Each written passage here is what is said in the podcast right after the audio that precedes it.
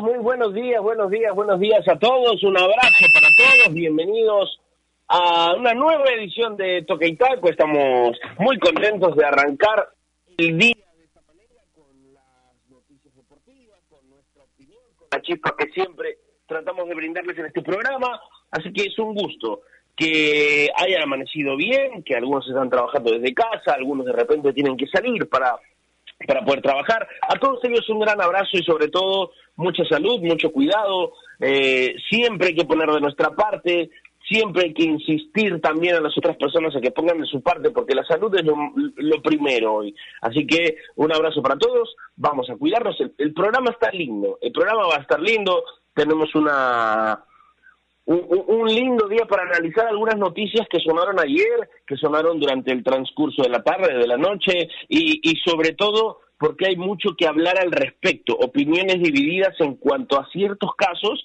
y también tenemos buenas noticias eh, con respecto a participaciones internacionales. No, seguro que vamos a hablar de, del tema que ha dado a hablar, que es el fichaje de Quevedo por Melgar. ¿Qué pasó con Kevin Quevedo? ¿Cómo así llegó? ¿Cómo lo ha tomado la gente? ¿Qué piensa eh, el hincha peruano en general, que creía que lo iba a tener afuera, o por ahí el hincha blanquiazul que se ilusionaba con tener a Kevin en, su equipo esta temporada. Bueno, todo eso vamos a hablar al respecto. También tenemos la un poco eh, eh, la idea de lo que va a ser esta posible contratación casi cerrada, casi con llegada ya de Bruno Vides, jugador de, de la Católica de Ecuador, que estaría en universitario, y ahí está una polémica, es nueve, es extremo, es segundo delantero, es media punta, esa conversación también la vamos a tener hoy. Hay mucho, hay mucho más, claro que sí, porque por ejemplo Renato Tapia el día de ayer jugó ante Atlético de Madrid, lo consideraron incluso uno de los jugadores más importantes de la cancha, en, en, en un partido donde el Atlético por fin dejó de ganar, ¿no? Y justo el Celta fue quien le quitó el empate. Pero bueno, antes de seguir compartiendo todos los temas que vamos a tocar hoy, Vamos a, darle eh, el saludo, le mando un abrazo. Naira Aliaga, ¿cómo estás? Buenos días, bienvenida. ¿Qué tal, Gustavo? ¿Cómo estás? Buenos días. Un saludo también para todas las personas que se conectan con nosotros. Eh, para Eduard también, que está hoy en Toquitaco. Gracias, Eduard, por acompañarnos. Eh, sí, vamos a hablar sobre Kevin Quevedo. Es más, la pregunta del día de hoy tiene que ver con esta noticia, ¿no? Incluso recuerdo que se vinculaba Quevedo con Universitario de Deportes en algún momento, con Alianza Lima también, y finalmente se va a Arequipa. Es por eso que tenemos la pregunta en nuestras redes sociales. Ya saben que nos encuentran como Toquitaco Radio en Instagram y Twitter. La pregunta es, ¿crees que Melgar de Arequipa tomó una buena decisión en repatriar a Kevin Quevedo? Muchas gracias a todas las personas que desde ya y súper temprano están interactuando con nosotros. Gracias siempre.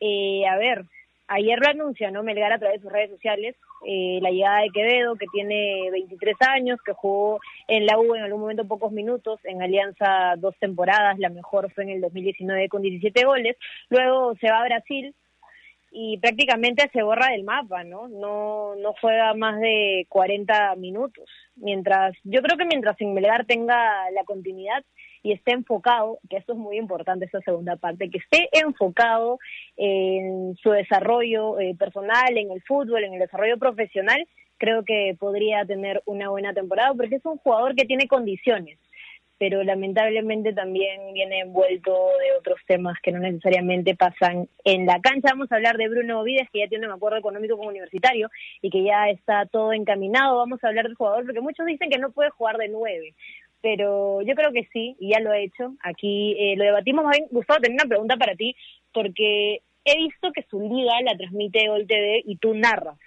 Eh, ¿Has narrado alguna vez a algún partido de Bruno Vides? Sí, sí, sí, sí, claro, que sí. Eh... Entonces, tenemos voz autorizada para que Gustavo nos, nos hable más de las características del jugador y, y con mucha más info, ¿no? La última, eh, para empezar, es que todo está encaminado también para que el fútbol profesional obtenga el visto bueno del gobierno. Hay algunas recomendaciones, pero la Liga 1 empezaría el 12 de marzo y ya todo en Lima como protocolo de bioseguridad, Gustavo, ahora sí. Dale, dale, Nair. Sí, claro que sí. E, esos temas también que, son muy importantes para, para conversarlos y, ojalá que sean buenas noticias para cuando nos toque ver la vuelta de la liga con fecha ya preparada, con todo en orden. Así que vamos a estar al tanto y y dando las noticias seguramente en su momento aquí en Toquitaco. Vamos a saludar y le mando un fuerte abrazo a Eduardo. Alba. Edgar, ¿cómo estás? Es un gusto compartir un programa contigo. No sé si es la primera vez, Eduardo, contigo. Tantas veces hemos hablado y creo que nunca habíamos compartido un programa. ¿Cómo estás? Bienvenido. ¿Qué tal, Taguito? ¿Cómo te va? Un abrazo para ti, Nair, un, abrazo, un besote para ti también. Eh, programa no, ¿ah? transmisiones yo recuerdo que sí hace muchos años, ¿no? Creo que hicimos algunos partidos de reserva ¿no? Cuando se transmitían los partidos de reserva, por ahí hicimos algunos, pero pero programas así como ese no, creo que es la primera vez y, y, chévere, uno se siente a gusto de verdad de poder compartir con, con buenos profesionales, con buenos amigos, hablar un poco acerca de, del tema de Quevedo, eh, lo de Vides, que, que, viendo un poco el récord, su, récord goleador, si vale el término, eh, más allá de la posición en la que pueda jugar, de extremo, detrás o como punta, es un hombre que tiene gol y que lo ha demostrado aproximadamente tres o cuatro torneos en lo que va de su, de su carrera como, como, como futbolista profesional, ¿no? Y lo de la Liga 1, que me parece le cae bien al, al, Perú esto, y le cae muy bien a Vallejo porque Vallejo está esperando ese visto bueno para poder jugar la Pre Libertadores, que en Trujillo es muy complicado que la pueda jugar por el tema de las luminarias, y lo más probable es que tenga que hacerlo en el Monumental de Lima. Así es, Sí, sí, así es, eh, por el tema de, medidas correspondientes y demás. Me acabo de acordar, Eduard, que nosotros tuvimos una transmisión eh, y la recuerdo por lo que ha significado en el fútbol peruano. Yo me acuerdo haber tenido el partido de Vallejo con el debut de Cazulo, cuando lo trae Viera. Y, y hablábamos del pick y, todo eso, y, recuerdo esa transmisión. Recuerdo haberla tenido contigo. Claro, claro, cuando llega Cazulo, que Cazulo juega me parece de media punta o detrás del punta o algo así, ¿no? claro, la, la, rompió cuando... Claro, Cazulo llega para hacer un, un, refuerzo en ofensiva para Vallejo, ¿no? Y termina jugando con Chino Rivera de lateral. O sea, bueno, Cazulo ya sabemos que ha pasado por todo, casi todos los puestos en, en su carrera, pero pero sí, ¿no? O sea, la llegada de Cazulo es a mitad del 2010, me parece, ¿verdad, Cabo? Sí, sí, claro, por ahí. Claro, mitad del 2010, claro, claro, mitad del 2010. Claro, el tipo el tipo la rompió desde, desde su primer partido. El tipo la rompió desde su primer hace, partido. Hace 11 años, ¿no? Hace 11 años, Dios. Bueno, eh, tampoco es bueno tampoco es bueno recordar tantos años porque uno, uno se envejece, Eduardo. Por eso, por eso te decía, por eso te decía, qué roche. uno, uno, se, uno se envejece, claro, claro que sí. Bueno, vamos a vamos a empezar el programa, ya tenemos los temas sobre la mesa, eh, hay distintos puntos, creo yo, opiniones, creo que arrancamos con lo con lo de Quevedo, que además tiene que ver con la pregunta del día, en su momento vamos a, leer algunas respuestas seguro con Nair, eh, pero la primera pregunta que, que, que, viene a la cabeza directamente con este fichaje es, Nair, voy contigo primero, con, con el tema de la comodidad de Kevin, de cómo puede un jugador como él volver al país y qué tal puede rendir al respecto, ¿no? Porque, a ver, es distinto. Esto tiene que ver mucho con la vuelta, mm, mm, por tema psicológico, por tema emocional o, por tema de ritmo. Eh, también llega un plantel que, que, que, probablemente esté muy compenetrado y es el nuevo. ¿Qué pinta le ves a este fichaje, Nair? Eh, primero que no estoy de acuerdo con la parte que he leído de muchas personas donde dicen que regresar al Perú es un retroceso. No es simplemente jugar en el extranjero, sino es consolidarse y tener minutos. Quevedo, lamentablemente, bueno, se va a Brasil, pero solo juega 32 minutos en el 2020. Entonces, ¿de qué sirve esto cuando te vas a, a estar en la banca, no? O a muchas veces ni siquiera salir en lista. Entonces, mientras haya primado regresar para poder tener continuidad, me parece que es una muy buena noticia. Eh, sí es un, Kevin es un jugador que a mí me gusta bastante, es bastante rápido y tiene gol. El problema, creo que hay mucho potencial, el problema es el entorno, ¿no? El entorno personal y las malas decisiones que terminan envolviendo al jugador. Eh, creo que al ser un jugador, es que ya no es un niño, ¿no? Kevin Quedo no tiene 17 años, eh, tiene 23, entonces no deberíamos preocuparnos por el entorno, pero hay jugadores que les afecta y este es uno de los casos. Eh, sobre el grupo consolidado eh, de Melgar, yo no creo mucho en eso de que llegue el nuevo y desarma y rompe el grupo. Creo que se puede trabajar con eso mientras sea un jugador que sume que llegue a mi equipo siempre. Entonces, esperemos que el futuro sea bueno para Kevin Quevedo y que esté netamente enfocado. Pero como te digo, creo que es un jugador con muchas condiciones. Mientras él quiera hacer bien las cosas, creo que podría tener una gran temporada con Melgar. Sí, sí, es cierto, es cierto. Y además, Eduard, por ahí que la edad también llega con un poco de madurez. Algunos tardan más, ¿no? El promedio del jugador peruano llega a esa madurez y, según promedios es 26, 27 años, que veo todavía tiene eh, algunos menos, pero probablemente la madurez internacional, el roce internacional, el mismo hecho de que incluso no haya podido tener continuidad en su equipo, seguro que lo ha cuajado un poco más, ¿no? O, lo hizo poner los pies en la tierra más que nada, ¿no? Me parece que eso es, es importante a veces cuando algunos chicos empiezan a alcanzar. Hay que decir una cosa, es muy diferente la popularidad al éxito, ¿no? Creo yo al menos, o haber conseguido la gloria, como me decía un técnico. Es muy diferente, ¿no? Quevedo fue muy popular, o sea, eh, empezó, empezó el camino en el aspecto deportivo para conseguir la gloria, me parece de buena forma, pero sin llegar a conseguirla, creo que la popularidad eh, le llenó la cabeza, y no solo él, sino la gente que lo rodeó, la gente que lo manejó, y creo que terminaron por cortar el ascenso que tenía futbolísticamente eh, Kevin, ¿no? Ahora que tiene esa posibilidad de, de, volver al fútbol peruano, de estar en un equipo que, ojo, va a tener competencia, porque no estamos hablando que llegue un equipo como, como la gran figura, como El Salvador, no, llega a ser uno más, creo, en Belgar.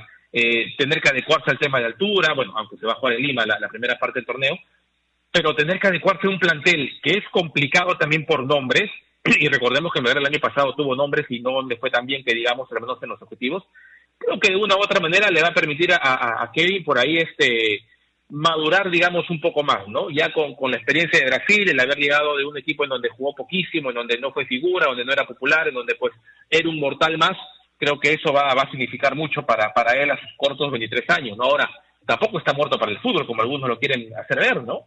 A mí, aquí, aquí en el Perú matamos rapidísimo a los, a los, a los jugadores o a los futbolistas, ¿no? O sea, tuviste un tropezón, tuviste un mal año, no te va bien, ya, ya te quieren votar, te quieren sacar del fútbol. Y Quevedo todavía no, entonces pensemos en que la recuperación de Quevedo no va a ser solo buena para él, sino también para el fútbol peruano. Sí, de acuerdo, de acuerdo. A ver, son, tiene, tiene 23 años que veo, ¿no? ¿no? No podemos hablar de un jugador de 23 años que, claro, lamentablemente existe gente que lo mata a tal punto de decir, no, es un jugador que, que, lo han retirado, ¿no? Algunos usan esa frase, no, es un retirado. 23 años tiene. Y, y el que comenta es un tipo que, que, que a sus 30 no hizo nada. Eh, pero bueno, dime. No, ¿sabes qué pasa también? Porque juega, bueno, jugó en equipos tan grandes como la U y Alianza, eso hace también que los hinchas, eh, los que no están conformes, eh, cuando sale y se desvincula del club, le, lo maten más, ¿no? Esto es lo típico que tiene jugar uno de los equipos más populares del Perú, que no todos van a estar de acuerdo y estás más expuesto a las críticas. Creo que también pasa por ahí los mismos hinchas que no están de acuerdo con Kevin Quevedo sobre él. Eh, algunas cositas, eh, tiene contrato por dos años, va a estar dos temporadas y llega en calidad de futbolista libre a Melgar. Sí, es cierto. Y, y en cuanto a planteles, la gente con, con, participación internacional es la que probablemente mejor se arme, que busque la manera de ampliar ¿no? las opciones, porque, a ver, todos tenemos el conocimiento de cuando se juegan distintos torneos, a veces el calendario aprieta un poco y es necesario tener opciones. Melgar tiene partido con Manucci por Sudamericana, ¿no? En la primera fase.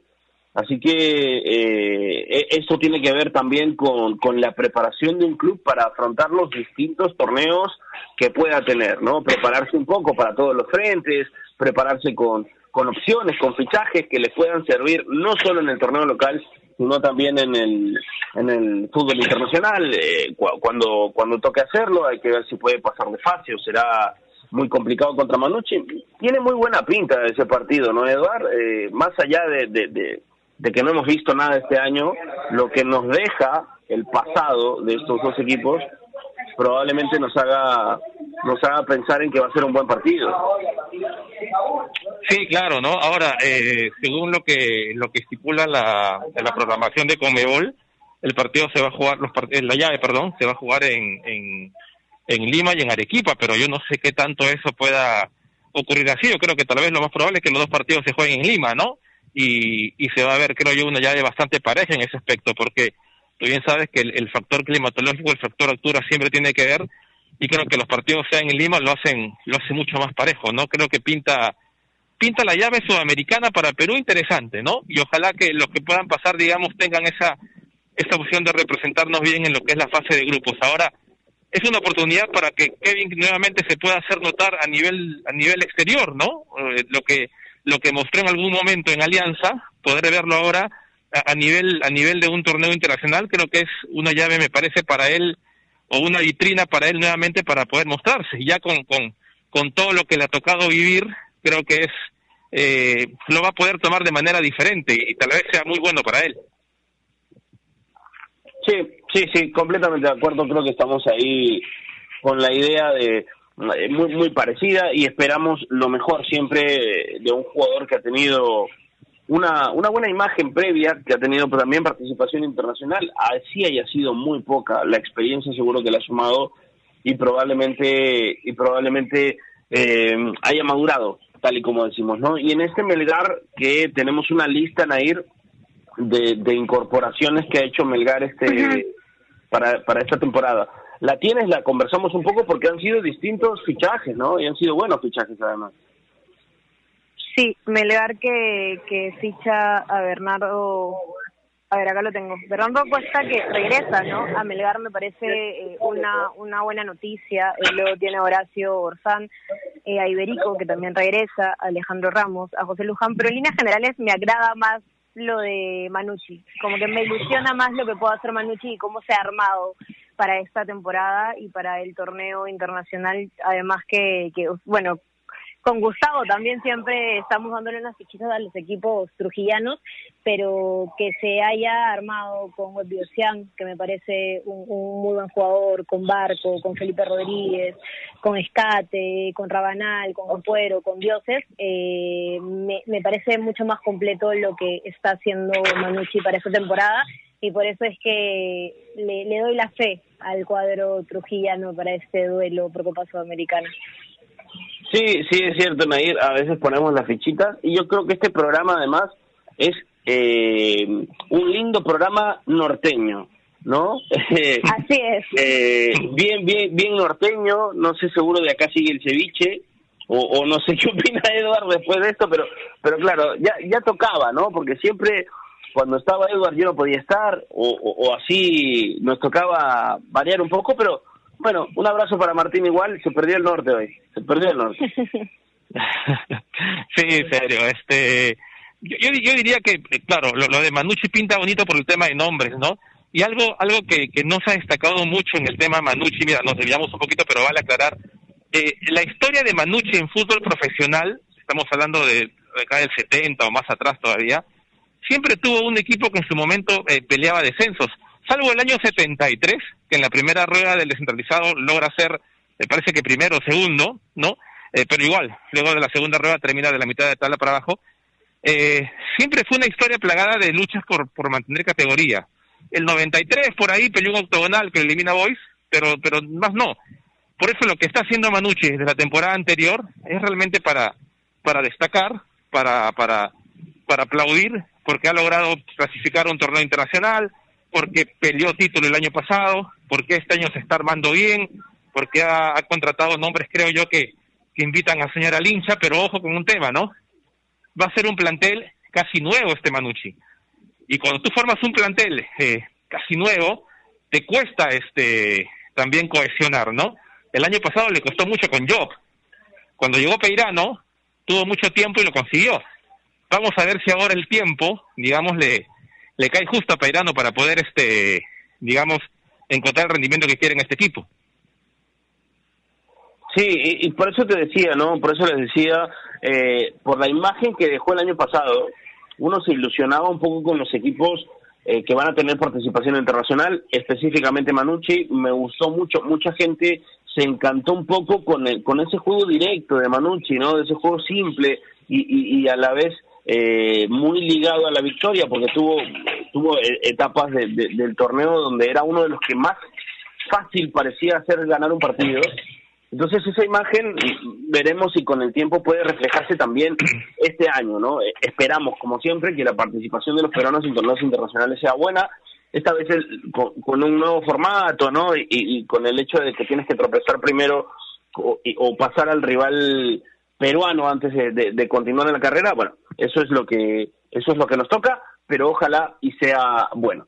Vamos a pasar al siguiente tema que habíamos dejado por sobre la mesa, vamos a cambiar la carpeta un ratito y hablar sobre Universitario y la llegada que está prácticamente confirmada de Bruno Vives, ¿no? Este delantero de 27 años eh, que ha tenido algunos clubes en, en, su haber, entre ellos ecuatorianos y argentinos sobre todo, pero que le ha tocado jugar en Lanús, que le ha tocado jugar en, en la Católica de Ecuador, de hecho es su último equipo, y que prácticamente ha cerrado tema con Universitario. Pero aún así se le ha buscado por ahí eh, la quinta pata al gato, como se dice, y se preguntan si Bruno es nueve, es extremo o es segundo delantero. A ver, por alguna experiencia, eh, me ha tocado relatar algunos partidos de la Liga Ecuatoriana en Gol TV y probablemente eh, se puede ver a un delantero que está mucho más ligado a ser centro delantero que otra cosa, pero eh, es estos jugadores que te da la opción de ser extremo, de ser segundo delantero. En Ecuador mucho pasa esto de, de cambiar los esquemas totalmente, ¿no? Si te enfrentas a Barcelona, a veces haces línea de cinco, juegas con un punta y te repliegas. Cuando juegas con otro equipo, eh, juegas 4-3-3. Y en esa posibilidad, Bruno Vides ha jugado de extremo por izquierda, ha jugado de segundo delantero, jugó de nueve. Entonces, eh, yo no sé si esto sea malo, ¿no? ¿Por qué buscarle la, mala idea a este fichaje cuando te puede dar más bien variantes distintas? ¿no? Así que, eh, ahí me parece que hemos visto mucha gente haciéndose, haciéndose de esa polémica cuando el simple hecho de, de, al ver sus números tenemos un jugador que, que, podría prometer en nuestro fútbol. Sí, es fácil criticar eh, de acuerdo a solo un tuit que lees, ¿no? No, no ven videos, no investigan un poco más sobre el jugador. Pero sí, es un jugador que te da variantes, ¿no? Porque como lo dices, puede jugar de nueve, puede ser segundo delantero, puede ser media punta, puede ser extremo. Entonces, por esa parte está perfecto que, que le pueda dar libertad y, al DT para que lo pueda poner por donde quiera. Lo que sí es que llegaría para que sea el nueve fijo. Es la idea eh, con la llegada de Vides. Qué bueno que ya se centre solo en un nombre, que ya esté el acuerdo económico y que ya todo esté encaminado, porque la U lo que menos tenía era tiempo y siempre hemos venido hablando hace más de un mes eh, sobre muchos nombres, sabíamos que lo económico era un límite, era algo que limitaba, pero bueno, esto ya está por buen camino de no medir ningún inconveniente. En los próximos días arribaría a Lima para hacer el aislamiento respectivo, que ya sabemos, previo a las pruebas médicas y la firma del contrato. Em, me parece que es un buen fichaje con experiencia y que además ya sabe lo que es anotarle a equipos peruanos. Lo sufrió Cristal en la Sudamericana del 2018 eh, y ante Lanús cuando pierde 4-2 y también Melgar en la Sudamericana del 2019 cuando pierde por goleada con la U Católica 6-0 y también me parece que en una noche de Dil contra Municipal también anota Bruno Vides, así que me parece una buena opción con buenos números, con experiencia, eh, con esto de ya anotarle a equipos peruanos, así que creo que podría ser un gran fichaje para Universitario. Sí, sí, y, ojalá lo sea. Ojalá lo sea por, por, por el bien también de los equipos en su participación internacional. Pero vamos a extender un poco el tema después de la pausa y vamos a, a regresar hablando sobre eh, si la pregunta correcta no era si, si Vides era nueve o segundo delantero o falso nueve, mejor vamos a transformarlo un poquito y vamos a ver eh, cómo sería el ataque de Universitario para el inicio de temporada, para su participación internacional. ¿Jugaría él? ¿Jugaría Valera de nueve? ¿Jugarían ambos? ¿Cómo sería el ataque de la U? Bueno, lo conversamos después de la pausa. Nos damos un corte y regresamos. La marca que te trae un producto de calidad al precio correcto, color, definición y tecnología. Todo lo que buscas está en un televisor AOC, con garantía y servicio técnico a nivel nacional. Con AOC es posible. ¿Es el voto obligatorio la mejor opción? ¿La inmigración ha aumentado la delincuencia? ¿Tenemos al Congreso más impopular? A veces la cantidad de información que recibimos deja más dudas que otra cosa. Nosotros nos dedicamos a resolverla. Entérate de más en enterarse.com. Enterarse. Sabes más, decides mejor. A ver muchachos, los quiero metidos, concentrados, muy comprometidos con la gente, con el oyente, con nosotros mismos. No quiero que seamos un equipo serio, esos aburridos. Quiero ritmo, quiero disfrutar, quiero show. Salvemos a la cancha a romperla. De lunes a viernes, de 9 a 10, llega Toque y Taco, el show de las mañanas. Y solo por ovación, la emisora deportiva del Perú.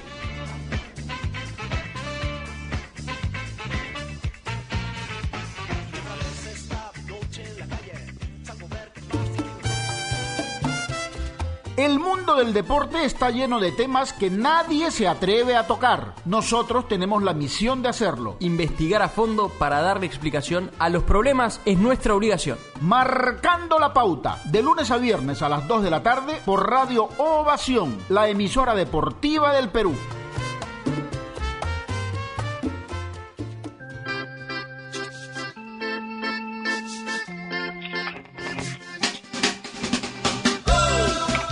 Ya estamos de regreso, ya estamos de regreso aquí en Toquitaco, vamos a seguir hablando del tema universitario, del tema Vides.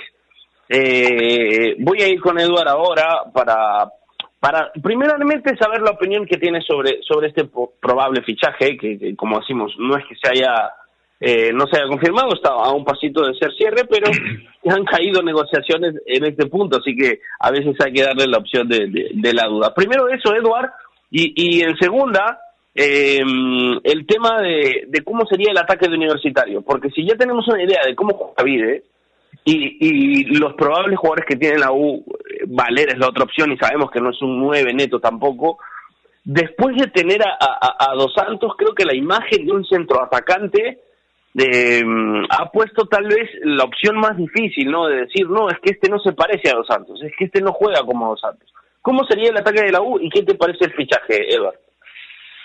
Bueno, lo que pasa es que nunca vas a encontrar un jugador eh, tal cual el que, el que se juega o el que deja el espacio, ¿no? Eso siempre es difícil. Lamentablemente la gente se queda con la imagen del, del, del, último, del, del, goleador, de uno que empezaba a ser un poco referente en universitario. Eh, es parecido a lo de Hover, ¿no? Se fue Hover y te dices que se quedó Ruti, pero Ruti no es Hover. Entonces ya entiendes que por ahí el nivel lo vas a, lo vas a encontrar de una manera distinta, ¿no? Pero lo, lo, lo de Vides creo que uno a veces puede, tú sabes que los videos a veces son engañosos cuando ves un resumen de algún futbolista, ¿no? Y, y te encuentras con una realidad a veces diferente, pero si, si Vides tiene esa posibilidad de moverse en el frente de ataque, a mí me parece que termina siendo interesante lo de, lo de, lo de la U. ¿Por qué? Porque si, te, si tú te bases un poco en los números, vas a encontrar pues que al menos dentro de su recorrido profesional se ha hecho goles, ¿no? Por ejemplo, en entre 2014 y 2015 en Chile hizo 15 goles, en 2015 en Ecuador hizo 13, el 2017 en el Emelec hizo 12, el 2019 otra vez en la Católica hizo 14, entonces el año pasado marcó 6 goles, a pesar de haber jugado 24 partidos, me parece, y por ahí 14 de titular, pero es un jugador que tiene gol, y si se mueve, digamos, por el frente de ataque, ya sea por el costado, no necesariamente de punta, entonces estamos hablando de un jugador muy interesante que pise el área y que tiene y que tiene esa posibilidad de marcar. Ahora, ¿por qué no pensar en que Valera puede ser para Comiso el, el referente y el 9? ¿Por qué no, no? ¿Por qué pensar únicamente que del exterior tiene que llegar el que reemplaza a Dos Santos sí o sí, a Valera tienes que mandarlo a la banca junto con Zúcar, ¿no? Por ahí puede estar tal vez un poco la respuesta. Si lo de Vides es la posibilidad de moverse también por el frente, por el costado, yo creo que puede ser una alternativa interesante en la U tener a, a Valera porque no de punta y un hombre que se mueve por los costados y que tiene gol como el caso de Vides, ¿no? En algunos partidos también jugar de, de, de, punta. Creo que ahora la polifuncionalidad del futbolista es indispensable para poder este, recalar bien en un equipo y eso creo que está buscando un poco la U ahora, ¿no? un tema de polifuncionalidad y no necesariamente de tener un referente, un 9-9 en ataque que sea tal cual Dos Santos, que creo no lo vas a encontrar. Sí, no, eso es, eso es algo que, que, bueno, que creemos todos, que consideramos todos, es muy difícil reemplazar tal cual a un jugador, en eso estoy de acuerdo. Ahora, Eduard, ¿y, y, cómo pintas entonces el, el, ataque de la U? ¿Cómo, cómo crees que Comienzo lo termine plasmando? Yo también creo que, que se podría jugar eh, con Valera, con, con Vides, incluso ambos no sería una mala idea.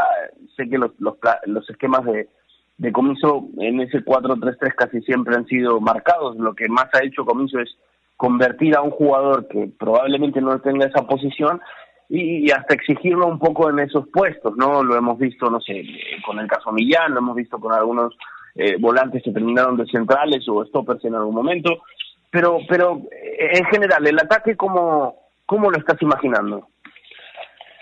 Eh, es un poco, es un poco, es un poco, este, como se dice, este, conjeturar mucho en ese aspecto, ¿no? Porque te ha sorprendido en algunos casos comiso, como bien tú lo, tú lo decías en cuanto a planteamiento y en cuanto a, nombre o jugadores, ¿no? Eh, terminó la U jugando con, con, tres en el medio y primera línea, dependiendo del rival, obviamente. Y si estás pensando en Copa Libertadores, yo creo que puede ser muy distinto a cómo puedas afrontar el torneo local, ¿no? Pero lo de lo de Vides, hablando un poquito de su movimiento, yo digo, ¿por qué no tener esa posibilidad de que, de que pueda pueda alternar, digamos, por el costado y teniendo a Valera como, como punta, teniendo a Quintero también en buena forma? Eh, no sé, en realidad es, es un poco complicado porque no tienes, ahora, llevaste a, tienes al, uruguayo que llegó recién, que tiene que jugar sí o sí, entonces está clarísimo que va a jugar él detrás del punta y que en todo caso, la posición en todo caso de Vides o la va a, o la va a competir con, con, con Valera de nueve o la va a competir en todo caso con, eh, con Urruti también, ¿no? Entonces, este, yo creo que ahí lo que ha ganado la U con la llegada de Vides es tener más alternativa en todo caso, ¿no?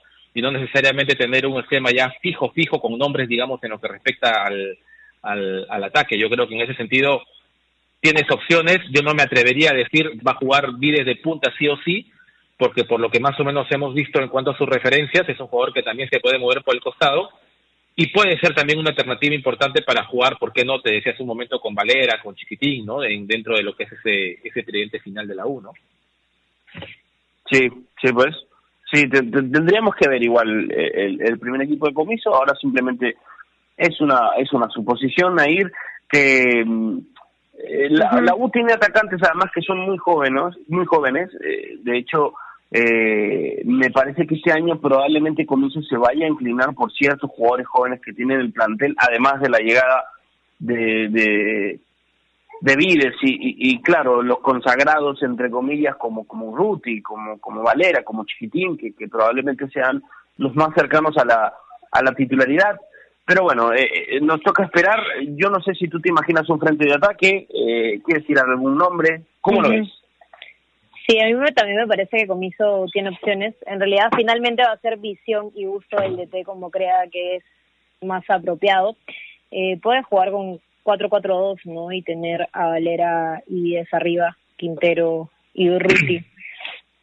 Eh, pero también puede puede ser eh, con Quintero y por derecha, Díez por izquierda y Valera de único nueve. Entonces va a ser opción, va a ser decisión, gusto de comiso, de lo que crea que es más apropiado, de cómo vea el partido, los rivales y, qué esquema inteligente quiera tener. Pero es bueno que tenga estas opciones, de que tenga esta libertad tal vez para elegir y no solo esté encasillado o limitado en ponerlo en un solo puesto sí me parece más adecuado que Valera y Vides estén juntos en la cancha porque, a ver, Valera es un jugador que no tiene mucha experiencia, ¿no? Ni en primera división, porque recién debuta el año pasado en Yacuabamba, ni tampoco en torneos internacionales. Entonces, me parece que estar acompañado con un jugador eh, como Vides en la cancha lo ayuda a apoyarse y a que seguramente su rendimiento pueda ser mucho mejor.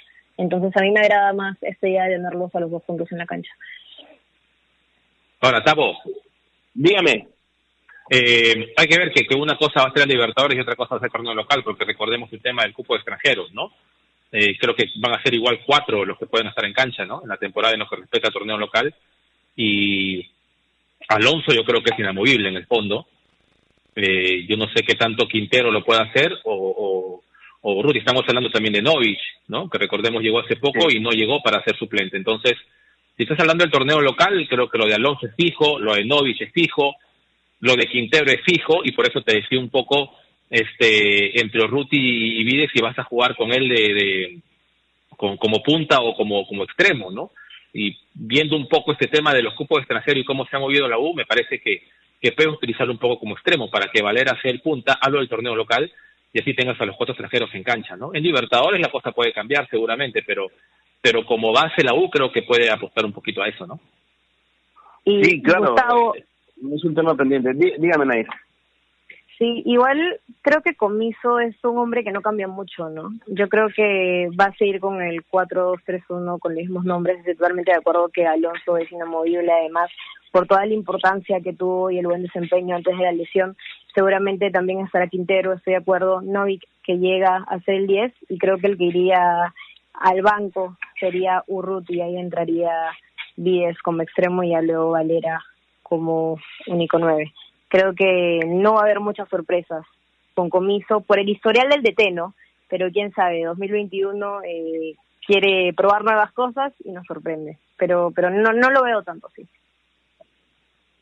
Sí, a ver, por ahí lo que lo que pasaba el año pasado eh, eh, con el tema de Urruti es que no era el jugador titular, no era, era la primera pieza de recambio y, por ahí alternaban si era Quintero o si era joven, pero el, tema de los extranjeros no era tanto una preocupación. Hoy sí, porque con esta llegada serían cinco extranjeros y tal y como dice Eduardo, solo cuatro en cancha y no sé cómo se está imaginando Comiso plantearlo, ¿no? Estamos completamente de acuerdo, los tres lo hemos mencionado con el tema de Alonso y la titularidad, la llegada de Novik para ser titular seguro, eh, Quintero, y yo sí pensaría un poco más en que tal vez Urruti es el que el, que pueda ceder un poco o el que pueda competir el puesto con otro extranjero como es el caso de Vides.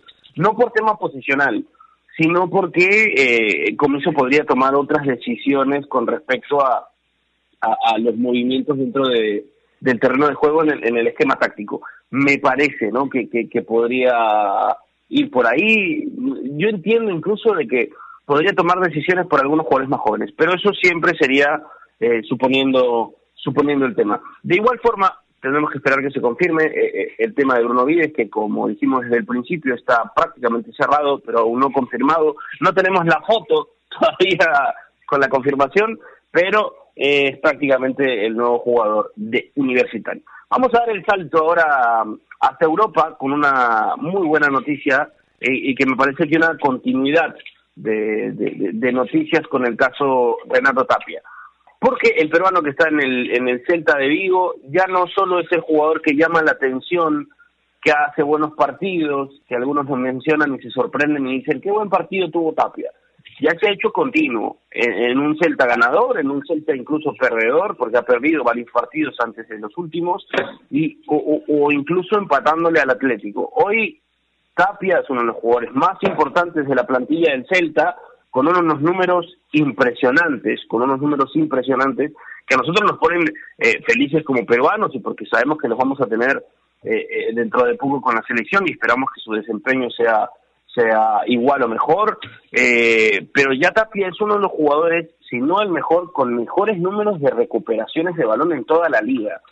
¿No? Y, y, era en un principio, no sé qué opinas Nair, que me parece algunos pensaban de que a Tapia se le iba a complicar esta liga, porque el fútbol español podría ser distinto. Creo que nos, nos dejó eh, más que impresionados con su desempeño, ¿no? Sí, eh, además de jugar en una liga tan importante, ¿no? Top 3 del mundo seguramente. Bueno, lo de Renato Tapia es agradable también hablar de regularidad de un jugador que está en el extranjero. Y además, para mí es uno de sus mejores partidos. Tal vez podría ser el mejor hasta ahora que he visto de Renato Tapia y me deja la sensación que es de lo mejor en la parte defensiva del Celta. Eh, con mucha diferencia. Es, es bueno también porque ayer juega acondicionado, ¿no? Tiene una amarilla bastante temprano y no baja su intensidad, eh, no se limita, lo hace bien y eso que Luis Suárez lo tenía loco. Ya sabemos que Luis Suárez es, es su característica, ¿no? Siempre con un jugador bastante inteligente que molesta a las defensas rivales, pero no pasó nada. Tapia no lo expulsaron, hizo bien las cosas, y tú hablas de los números y es cierto, veía sus estadísticas que tenía 83% de pases completados, 11 duelos ganados de 15, 10 recuperaciones, 9 balones largos completados, finalmente el Celta lo empata, Mala, mal para mí porque le fui al Atleti, pero le empata sobre el final y, es un punto valiosísimo para Renato Tapia y también por eh, la importancia del partido, jugar contra el puntero eh, cuando al Celta va en el puesto 11, eh, robarle un punto encima de visita y tener una buena actuación suma muchísimo para Renato Tapia y le da valor agregado también seguramente cuando vaya en la búsqueda de, ir a un mejor club. No digo que el Celta no lo sea, pero creo que Renato está eh, hecho para, para mejores cosas también. Sí, sí, le, cortó una, una racha de ocho victorias seguidas que tenía el Atlético.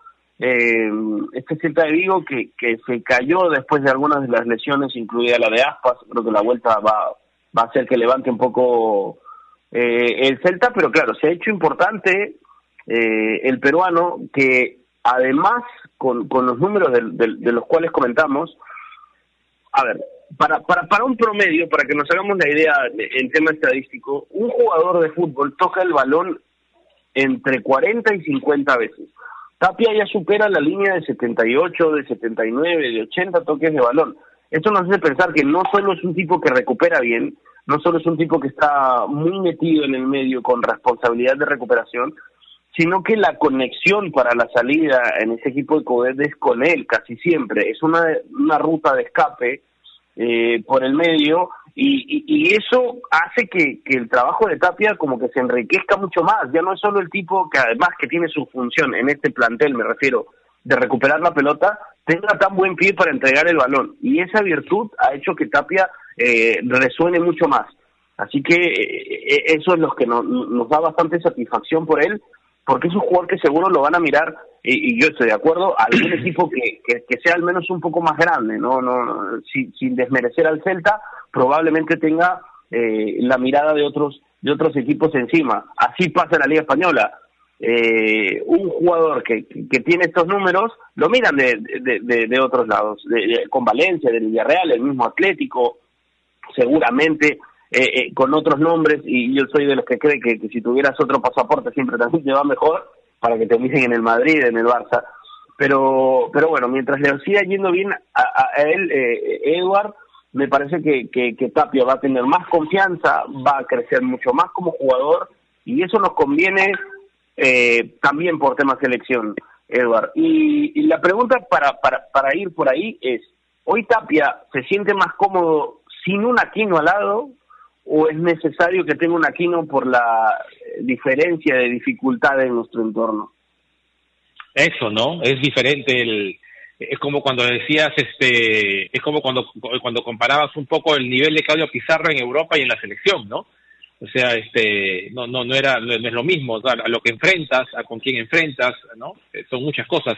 Lo lo, lo de Tapia es eh, realmente muy bueno en lo personal para él porque si no me equivoco, Gustavo Nair, eh, es la temporada en la que más partidos ya está jugando. O sea, tiene 23, 25 partidos, tomando en cuenta un poco torneo internacional y torneo, y torneo de Copa del Rey, completado con los 21 partidos que lleva en la liga y todo es titular, mucho más de lo que ha jugado en toda su, su, carrera, ¿no? Tomando en cuenta la vez que estuvo en Holanda. Por ahí en Feyenoord hizo 23 partidos en una temporada, pero más de la mitad de suplente y, muchos de esos partidos en, en, copas holandesas, ni siquiera en torneos de liga en realidad, ¿no?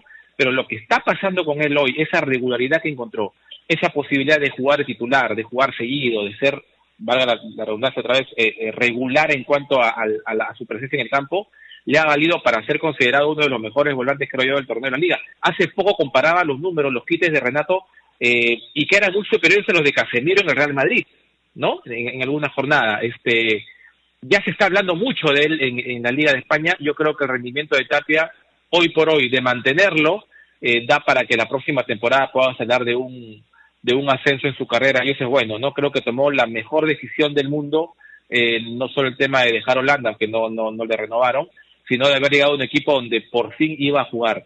En cuanto a la selección y a cuánto cómo tiene que jugar con la selección, es muy diferente. Eh, es muy diferente jugar con tu selección ante Brasil, ante Argentina, ante rivales que, que tú sabes que en las eliminatorias sudamericanas son muy complicados, a tener que jugar, creo yo, este una liga como la de España, donde para empezar se juega distinto, ¿no? Yo creo que Renato se suelta mucho más allá, tiene hasta por momentos más libertad también de salir jugando. Eh, en, las eliminatorias con la selección, la labor creo que es, es diferente. Me parece que en ese aspecto es dependiendo del rival cómo puedas acompañarlo. Pero lo que sí está clarísimo es que si en algún momento pensabas entre Aquino, Tapia y Otún, elige dos, yo creo que ahora es Tapia y uno más, ¿no? Creo que eso está claro en cuanto al nivel que está mostrando el, el volante nacional. Sí, sí, e, esa era, esa era la pregunta que probablemente siempre te, te generabas, ¿no? ¿Cuál de los tres si tienes que elegir dos? Eh, me parece que el fútbol como es de momentos, eh, en algún momento me llegaba a pensar con el buen momento de Aquino, se, se acordarán con, con el tema incluso de, su participación como campeón en México, uno decía, eh, bueno, al lado de Pedro, ¿quién va a jugar? ¿No? Pero este momento es el de Tapia. Eh, Este, este momento es el de Tapia, es el, el que probablemente venga mejor, el que tenga la mejor liga encima, el que tenga la, los mejores números encima. Y voy a insistir mucho con el tema posicional. La responsabilidad de Tapia hoy eh, en el Celta es, es impresionante. Incluso eh, me atrevería a decir que hay otros equipos que, que, buscan más opciones en el medio y que dejan eh, a dos o tres jugadores con mucha más responsabilidad de marca y Tapia es, es, es el más solitario, ¿no? A, a ver, si, si nos ponemos solamente a ver los últimos los últimos partidos, como el partido de ayer de Tapia, con Suárez y Méndez y Bryce Méndez en el, en el medio, dos jugadores que el corte defensivo eh, lo tienen para cumplir de funciones tácticas solamente, no son nada de- del corte de recuperación. Me parece que Tapia ejerce una responsabilidad mucho más grande. Entonces, eso puede hacer pensar a Gareca de que de- de que la- las funciones de recuperación basten con él. Si tuvieran que elegir hoy, Nair, voy contigo primero, y tienes que elegir a dos, ¿con, quién, ¿con quiénes vas? Yo sí, voy, yo voy a poner en presión a todos. Pero entra tú primero al área. a ver, yo soy de, yo soy de los que cree eh, que el inamovible de esta, el irreemplazable de esta selección en el medio es Yotun. Es una opinión personal. Sí. Me, me Sí. parece que su pierna es es irreemplazable, eh, pero sí, Eh, probablemente elija Yotun y Tapia hoy. Sí, a ver, pasa que igual Tapia eh, en la selección no siempre ha sido regular. No siempre tenía partidos que te dejaban conforme. Es algo que podría criticar del pasado de Renato Tapia, pero es cierto que su actualidad ahora y al convertirse en un jugador tan importante en el Celta, al tener tantos comentarios positivos y en una liga eh, tan importante como la de España, le da mucho crédito y además no, puedo- no es gratis el apodo de capitán del futuro. Eh, pero creo que también me quedaría con eh, con Aquino no, no, no, creo que va Tapi y también va Yotun por ese pase entre líneas. Además que yo soy fiel creedora que cuando Yotun está bien, cuando está preciso, a la selección le va bien, bien. Entonces por eso me copio y no muevo a Yotun, me quedo con Yotun y Tapia, con las disculpas de Pedro Aquino, que también parece un jugador que tiene muy buen pie y que puede anotar golazos fuera del área, pero en este momento sí me quedo con los dos. Eduardo, espero que no me digas esta es decisión de Gareca. No, no, no, no, no, no, no, yo ver. tengo, no, no, no, no, ¿Tienes no, dos? yo tengo una opinión muy, muy distinta ahí en ese aspecto. Este, A, a ver, dale. Bien. Porque, porque, por- porque para, para partidos que ya ha quedado demostrado, nos ha tocado jugar fuera o con rivales que sabemos que dentro del individual y colectivo en un día normal van a ser superiores, necesitamos jugar con los tres en el medio.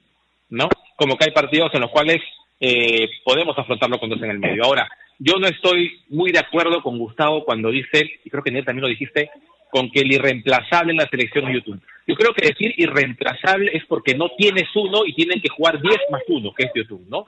A mí me parece que quedó demostrado en la eliminatoria anterior, yo- y creo que lo conversamos alguna vez, Tavo, no sé si, si por WhatsApp o algo, no recuerdo, pero me parece que, que, que el irreemplazable es aquel jugador que detrás de él no Mm. tiene uno que al menos pueda ocupar la posición. Y, y la eliminatoria anterior eh, quedó claro que alguna vez jugamos sin Yotun. Y no nos fue mal jugando sin Yotun, ¿no? Es más, me parece que el partido final con Nueva Zelanda no lo arrancamos con Yotun, ¿no? Creo, me parece, no, no, si más no recuerdo. Y no nos fue mal. Me parece que el irreemplazable para mí, porque no encuentras un jugador en esa posición, es el, la ubicación del lateral izquierdo porque se porque Trauco en media pierna sigue siendo titular por encima de todos, ¿no? Porque no tienes alguien detrás de para reemplazarlo. Entonces, ahí yo discrepo un poquito con el tema reemplazable, que es uno de los mejores de la selección YouTube por, por, por lo que el fútbol vistoso, por el pase entre líneas, por el pase largo y todo, en eso no hay duda, ¿no? En cuanto al medio, ¿quién tiene que ir? Tapia creo que jugando a, a media máquina me parece que termina siendo mucho más eh, termina intervi- interviniendo siendo más participativo que el propio Aquino, me parece. ¿ah? Creo que en ese sentido Tapia eh, en el medio, eh, yo diría que si tienes que, que, decidir entre Tapia y Aquino, hoy por hoy, y yo también decido por Tapia definitivamente. Es más, el partido contra Chile, creo que contra Paraguay también, no recuerdo, creo contra Chile, tuvo que salir uno del medio y fue Aquino. O sea, eh, si- sin, sin haber decir, sin decir que estuvo jugando mal aquel día, ¿no? Bueno, aquel día jugó mal toda la selección, pero este, pero, pero obviamente al momento de hacer el cambio está clarísimo que quien tiene mayor responsabilidad o un poco más de jerarquía dentro de todo, sigue siendo Tapia. Y el momento hoy de Tapia, el momento, como bien lo decía Gustavo, el fútbol es el momento, el momento hoy de Renato habla que es inamovible en esa posición. ¿Acompañarlo con quién? Seguro, hoy por hoy también no pasa un mal momento de Ochimar y creo que hoy por hoy podría ser Yotun ahí. Pero eso sí, le quito yo el rótulo de irreemplazable, ¿eh? eso, eso es una opinión muy particular. Eduardo, pero al final has, has decidido lo mismo que nosotros, elegiste a los... Claro, pero Claro, claro, es por el momento sí, ¿no? Por el momento, por eso digo, el momento hoy creo que seríamos ciegos si es que decimos, este, eh, Tapia no debería de jugar en esa posición y que Aquino, o sea, Aquino recién acaba de reaparecer por una lesión, entonces estaría un poquito este, extraño de mi parte decirlo. Lo que yo sí le quito son los rótulos, ¿no? El de irreemplazable a Yotun y el de decir que en su momento tal vez este, Aquino estuvo mejor que Tapia. Yo creo que no hubo un momento muy superior de Aquino sobre Tapia. En lo que va de la selección, no ha habido. Tal vez por los goles de Aquino en los amistosos, por alguna que otra situación en donde apareció más, uno se queda con esas imágenes, pero en líneas generales yo no, no siento que Aquino haya sido muy superior a Tapia en rendimiento, digamos, de manera regular. No, no lo he sentido así. Ahora, eh, me has tirado pura frase también de Gareca, en líneas generales. Entonces me, me queda un poco de repente ya sabes algo, ya te sabes el 11 de marzo y estamos hablando acá. A ver, eh, eh, se nos está terminando el programa, queda muy poquito. Eh, yo los animo ahorita mismo a que supongamos ese 11 de marzo, ese 11 de los partidos que, que, nos toca enfrentar marzo. Creo que no tenemos ningún jugador ausente para la fecha, eh, salvo, me, refiero a alguna suspensión. Eh, ¿Zambrano creo que queda uno todavía? Ah, Zambrano, Zambrano, tienes razón. Ah. Tienes razón. Sí, sí, todavía, todavía falta, todavía le falta Zambrano. Pero digamos, hoy, eh, Eduardo, voy contigo esta vez primero. ¿Con quién más? ¿Cómo, cómo estás imaginando ahora el equipo? Eh, no estamos muy lejos, ¿no? Creo que creo que tenemos una idea muy parecida a todos de cómo han sido los equipos de Gareca, pero pero el 11 cómo lo cómo lo pintarías para para lo que viene? Ah, mira, el 11 en La Paz, ¿no? porque es, es muy siempre, tiene algunas variaciones cuando juegas en La Paz, ¿no?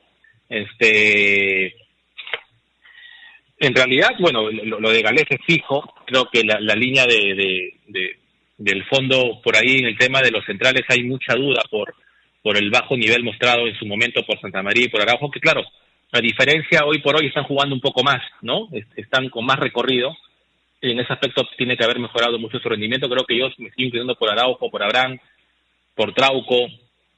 Eh, creo que para jugar en Bolivia hay que pensar más en defender, en ir arriba bien, y creo que en ese aspecto Corso siempre le saca una ventaja al víncula, hablando del partido de La Paz. En el medio lo de Tapia creo que es eh, inamovible. Y pensando en La Paz yo jugaría con tres, ¿no? Con Tapia, Aquino, con, con, con Yotun. Eh, Cristian no está jugando mucho todavía, no, no sé qué, con, qué, con qué ritmo vaya a llegar. Eh, Carrillo es inamovible por ese lado. Flores creo que el trajín que tiene es importante hasta cuando ha jugado en altura. Y el punta va a ser la Padula, ¿no? O sea, eso no, no me queda la, menor de las dudas por ahora. Más allá de que Guerrero pueda llegar o no, yo creo que si Guerrero va a llegar, lo van a esperar para que juegue mejor contra Venezuela. Creo que, es un partido donde más lo puede aprovechar jugando en el llano, ¿no? Sí, y, Flores, imagino, por el lado izquierdo. Claro, Flores, te, dije Flores, te dije Carrillo y Flores. Ah, ya, no, Carrillo, Flores y, la Padula de punta. Claro, Bueno, sí, sí, creo que eh, estamos muy cerca de Sonair. Eh, ¿Cambiarías algo? Sí, no tengo mucho que, refutar en realidad. Eh, sería un once bastante parecido al que paramos ante Brasil de local, eh, con Gales en el arco. Yo sí, este, no pongo Corso. Eh, me inclino por Advíncula, que además está con un buen momento y tiene gol. Así que eso sería lo único que cambiaría. Luego tengo a Abraham y Araujo también. Eh, lo de Abraham me gusta bastante. Trauco, que tiene un muy, muy buen momento. Así que me animo por él. Tres en el medio, igual. Tapia, Aquino y Otún. Eh, Carrillo, no lo muevo. Eh, a Flores, creo que sí, depende de cómo estén las cosas con la MLS, ¿no? Porque recordemos que igual están medias complicadas y yo, Ting La Paula, desde el comienzo siempre, pero también estoy de acuerdo, ¿no? Si Guerrero está apto, Gareca no lo va a dudar y, va a entrar. Así que casi igual, ah. lo único que he cambiado es que tengo Advíncula por Corso. Sí, sí, creo, y, tiene que ver también porque cuando haces estos equipos en fecha doble, piensas también en el segundo partido, quieras o no, ¿no? Así plantees un equipo eh, tal y eh, en La Paz, siempre siempre estás pensando en el otro que juegas en casa, que, que hay por ahí una obligación distinta de ganar. Yo sí entendería que por ahí Cueva podría tener mucho más idea de, plantarse o, de jugarlo contra Venezuela que en La Paz. Eh, eso me parece. Por el desgaste también, ¿no? Por el desgaste, ¿no? Sí, Sí, sí, sí, probablemente eh, algunos jugadores del medio va, va, va, a cansarse más. Pero hay un tema, hay, hay un tema que, que ahora, digamos, escuchando un poco lo que dicen ayer, hay que tomar en consideración. Yo hablaba un poco de Corso por el sistema defensivo, por la pelota aérea, que muchas veces en, en, La Paz eh, mucho, mucho apuestan por ello los locales. Pero ojo que el torneo local no empieza hasta el 12 de marzo probablemente. Entonces, pues, la, la, la, medida en la que van a llegar los del medio local, en este caso hablando de Corso, va a ser mínima y en ese sentido seguramente Gareca va a tomar en cuenta eso para decidir al final quién juega, ¿no? Sí, claro, sí, sí, sí, claro que sí. Bueno, eh, se nos está acabando el programa, pero nos estaban poniendo la musiquita ya. Una, un abrazo, un abrazo, Eduardo, gracias por estar con nosotros, nos encontramos todo el día de mañana, un abrazo, Nair, gracias a todos ustedes por acompañarnos también aquí en Toquitaco. Y nos encontramos el día de mañana. Un fuerte abrazo, cuídense mucho, Dios los bendiga, chao.